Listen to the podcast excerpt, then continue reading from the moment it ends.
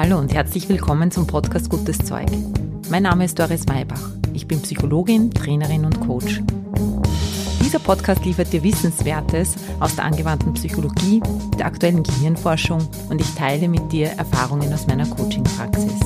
Gutes Zeug soll dich inspirieren, dich ermutigen, deinen Weg zu gehen und dir helfen, den Herausforderungen des Lebens zu begegnen.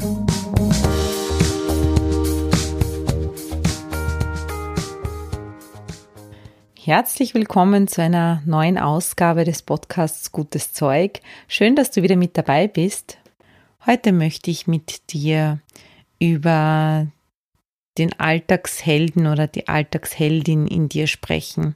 Ich möchte mit dir teilen, wie Kleinigkeiten das Leben von dir selbst und von anderen verändern können, wie du selber ganz einfach Freude und Freundlichkeit in die Welt bringen kannst und warum das so einen großen Unterschied ausmacht.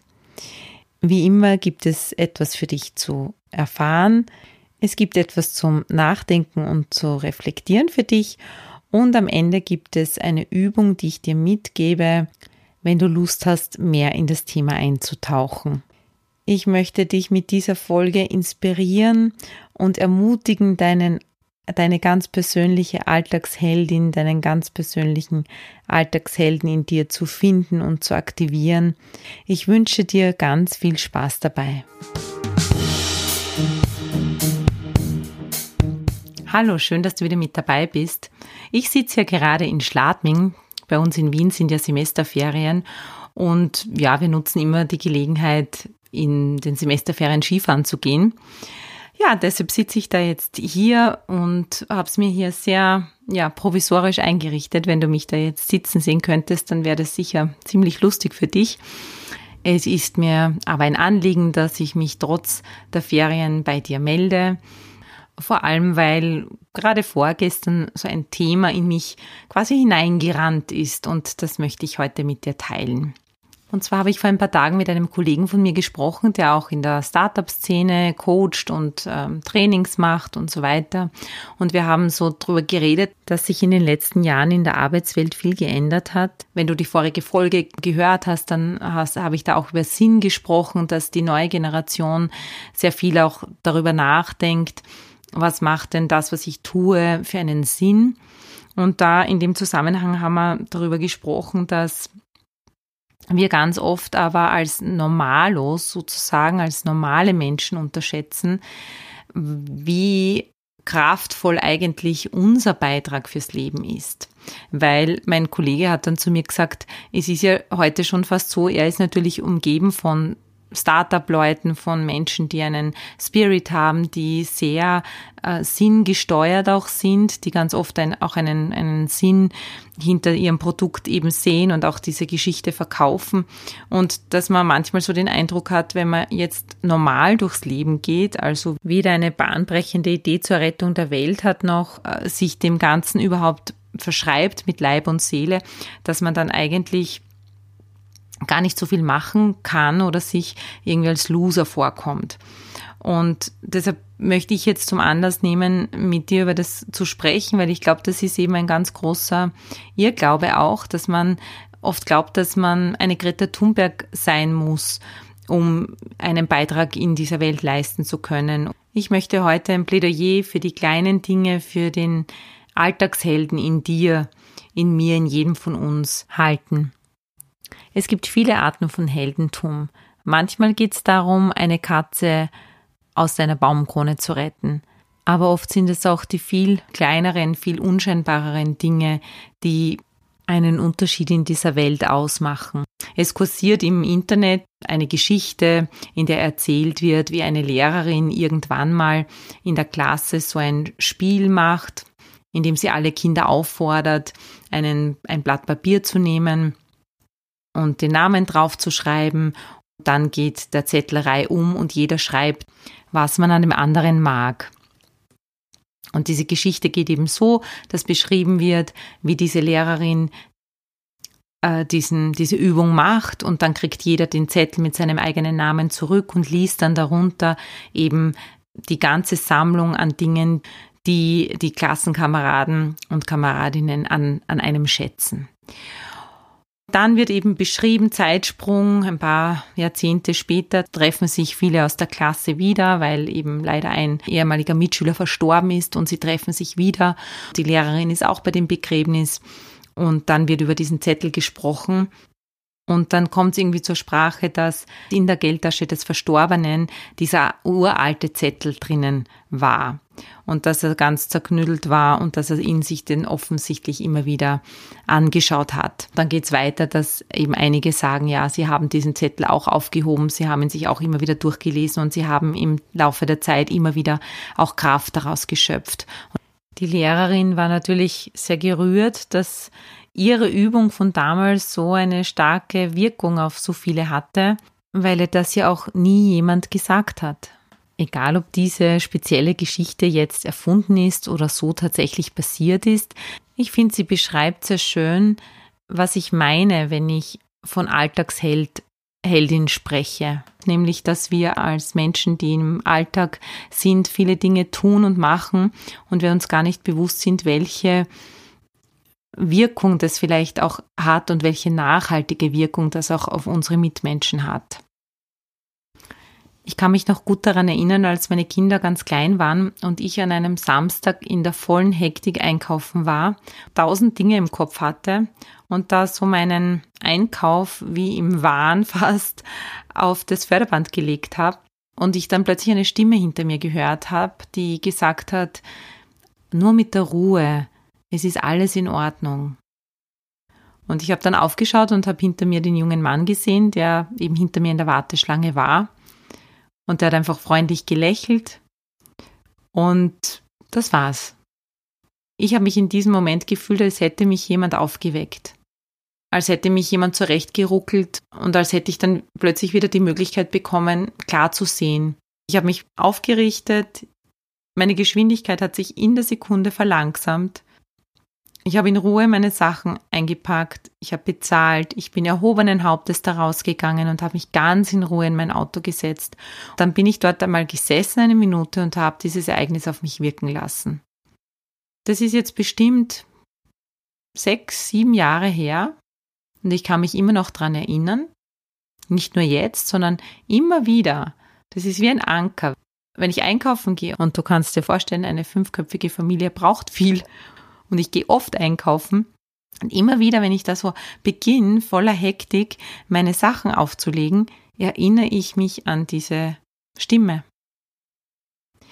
Ich frage dich jetzt, glaubst du, dass sich dieser junge Mann noch an diesen Vorfall erinnert? Ich glaube nicht. Und genau das möchte ich dir heute mitgeben. Die kleinen Dinge, die du tust, sind für dich manchmal vielleicht nicht entscheidend. Aber es kann sein, dass das ganz weite Kreise zieht für jemanden anderen. Ich will, will jetzt nicht sagen life-changing, aber doch nachhaltig. Nachhaltiger als du glaubst. Es gibt eine Bewegung, die ich da in dem Zusammenhang erwähnen möchte, und zwar ist das die Random Acts of Kindness Bewegung. Was heißt es? Random Acts of Kindness sind zufällige Dienste der Freundlichkeit, die wir unseren Mitmenschen angedeihen lassen ohne dass wir etwas zurückerwarten.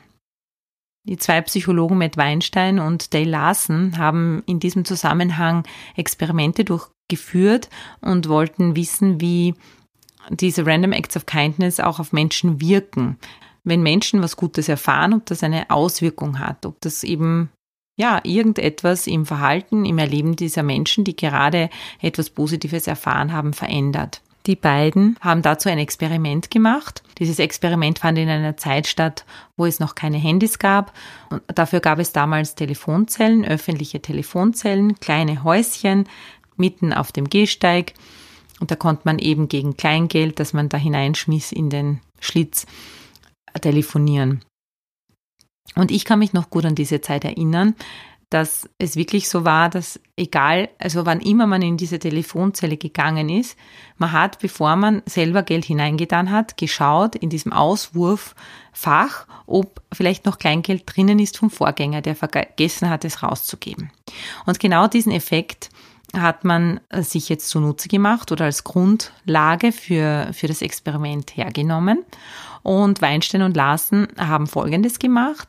Sie haben eine Telefonzelle präpariert, das heißt manchmal ein paar Cent da hineingegeben in dieses Auswurffach und haben dann beobachtet, dass jemand reingeht und diesen, dieses Geld dann eben nimmt und nach dem Telefonat herauskommt. Dann war die Versuchsanordnung so, dass eine Mitarbeiterin der beiden mit einem Stoß Bücher in der Hand vorbeigeht und einen Sturz simuliert, bei dem sie die Bücher in den Dreck fallen lässt. Interessant war jetzt zu beobachten, ob die Leute, die vorher dieses Wechselgeld da unverhofft gefunden haben und damit ja eine kleine Freude hatten, ob die hilfsbereiter waren als die, die ganz normal telefoniert hatten. Das Ergebnis, überleg mal, was glaubst du? Hat diese Versuchsanordnung keinen Einfluss auf die Hilfsbereitschaft? Ist es doppelt so wahrscheinlich, dass jemand hilft, nachdem er das Geld gefunden hat. Dreimal so hoch. Hier kommt die Antwort. Wenn jemand unmittelbar vorher dieses Geld in der Telefonzelle gefunden hat und er geht hinaus, ist die Wahrscheinlichkeit, dass er oder sie hilft, viermal so hoch, als wenn kein Geld in diesem Fach war. Viermal so hoch. In der Psychologie nennt man diesen Effekt den Samariter-Effekt oder auch Übertragungseffekt. Übertragungseffekt deshalb, weil Menschen die Tendenz haben, Freundlichkeit, die ihnen widerfährt, weitergeben zu wollen. Das macht ein weiteres Experiment von Weinstein und Larsen noch einmal ganz deutlich. Um zu ihrem Institut zu kommen, mussten sie eine Mautstraße passieren. Und sie haben dann Folgendes getan. Und zwar haben sie bei der Maut nicht nur für sich selber, für das eigene Auto Maut bezahlt, sondern auch für den nächsten, der kommt. Stell dir vor, du kommst zum, zum Mautschalter und möchtest deine Maut bezahlen und dann sagt der Kassierer oder die Kassiererin, der Vorgänger hat das schon bezahlt. Stell dir vor, wie es dir damit gehen würde. Du würdest dich wahrscheinlich zuerst wundern, dann freuen und dann hättest du vielleicht auch das Bedürfnis, diese Freundlichkeit weiterzugeben. Genauso ging es auch vielen Menschen im Experiment, nachdem sie dem Vorgänger ja nichts mehr Gutes tun konnten, haben sich viele dazu entschieden, für das nächste Auto die Maut zu zahlen. Und so ging es weiter und weiter und weiter. Und das ist dann diese Gefälligkeitskette, die entsteht, wenn jemand beginnt, nett zu sein und das Ganze ins Rollen zu bringen. Aus diesen Erkenntnissen wurde auch diese Bewegung eben dann geboren, die es in Amerika, in Europa mittlerweile fast auf der ganzen Welt gibt, bei der sich Menschen zusammenfinden und überlegen auch, wie können wir denn diese Random Acts of Kindness in die Welt bringen, was könnte den anderen eine Freude bereiten. Ein Klassiker, der daraus entstanden ist und der auch bereits in vielen deutschen und österreichischen Cafés angeboten wird, ist die Möglichkeit eines aufgeschobenen Kaffees. Die Idee ist, dass du zwei Kaffees bezahlst, aber nur einen trinkst. Der Kaffee, den du bezahlt hast, wird dann einem Fremden, der sich keinen Kaffee leisten kann, gespendet sozusagen. Was kannst du jetzt mit dem anfangen? Erstens lade ich dich ein, mal kurz in dich zu gehen und dir zu überlegen, wo hast denn du sowas erlebt? Wo hat dich jemand erfreut mit einer Geste, mit einer kleinen Geste? Welche kleinen Dinge du getan hast, was du so tust, um andere Menschen zu erfreuen, bewusst oder unbewusst. Vielleicht bemerkst du jetzt, dass du das eh machst und dir noch gar nicht so klar war, dass das vielleicht tatsächlich einen großen Einfluss hat auf andere Menschen und sie vor allem inspiriert und animiert, das auch zu tun. Das ist das eine. Und dann möchte ich dir noch eine weitere Übung mitgeben, die dir zeigen soll, wie viel Einfluss wir aufeinander haben können. Vor allem jetzt mal im positiven Sinne. Ich bitte dich, dass du dir jetzt im Folgenden oder wann immer du Zeit hast, dir zehn Minuten, eine Viertelstunde Zeit nimmst.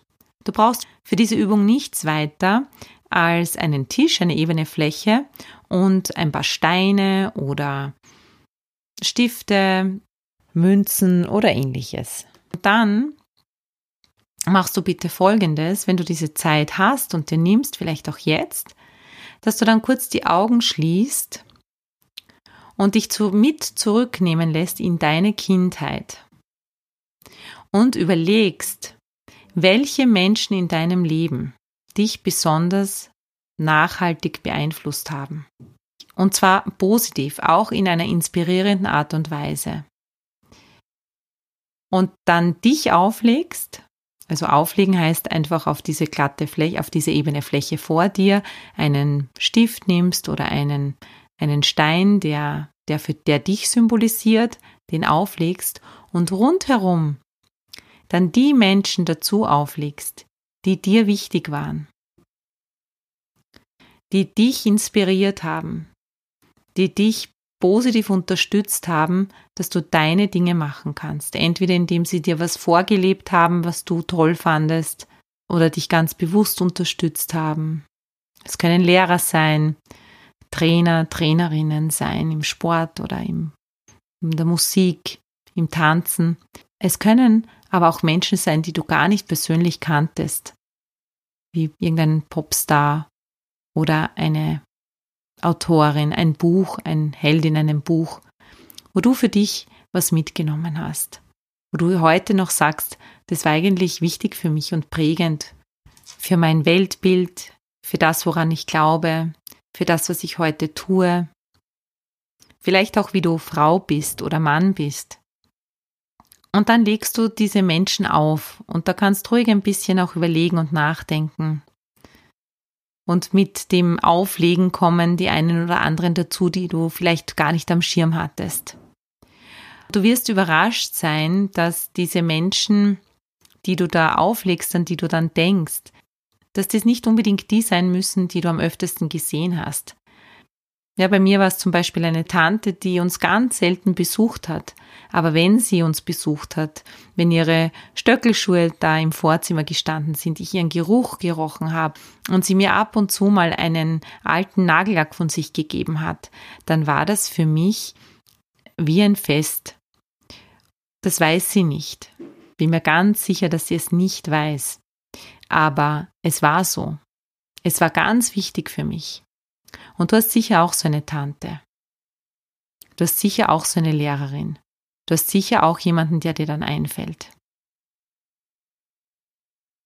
Und dann schau mal da drauf und dann siehst du, wie viel Unterstützung du von verschiedenen Seiten erfahren hast und dass diese Menschen, die dich da so nachhaltig geprägt haben, die keine Ahnung davon haben wahrscheinlich, dass du für irgendjemanden da draußen, vielleicht für mehr Menschen als du denkst, auch so eine Rolle spielst.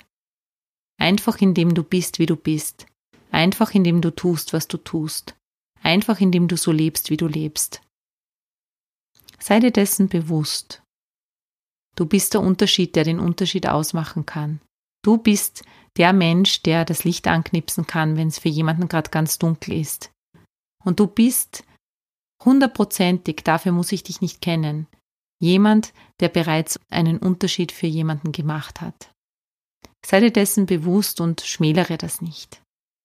Wenn bei dieser Übung, wenn du das auflegst, du vielleicht das Bedürfnis verspürst, dass du es jemandem sagst, dass du jemandem mitteilst, wie wichtig das eigentlich für dich war, dann ist es eine große Freude. Zu mir kommen immer wieder natürlich im Coaching Leute, die dann auch eine Zeit lang nicht kommen und dann kommen sie wieder. Und immer wieder höre ich den Satz, Doris, du hast mal zu mir gesagt. Und dann kommt ein Satz. Und ich sage dir, ich kann mich an diesen Satz nicht mehr erinnern.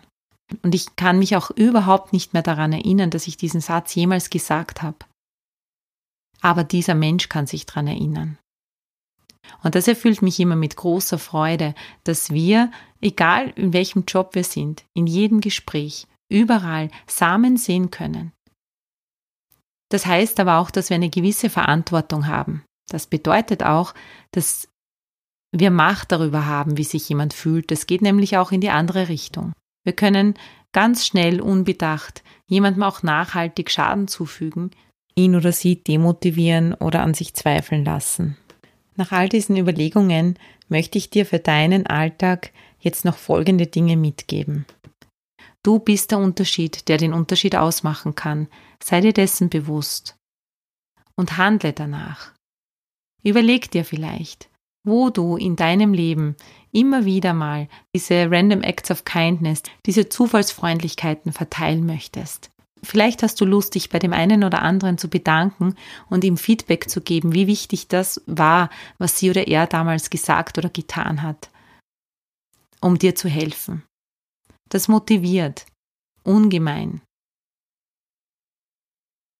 Und zu guter Letzt begrüße mal in dir deine Alltagsheldin, deinen Alltagshelden, der immer da ist, und kultiviere ihn als Teil von dir, als Lebenshaltung. Das wünsche ich dir von Herzen. Ganz viele Grüße aus dem tief verschneiten Schladming sende ich dir.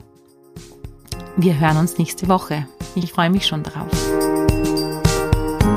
拜拜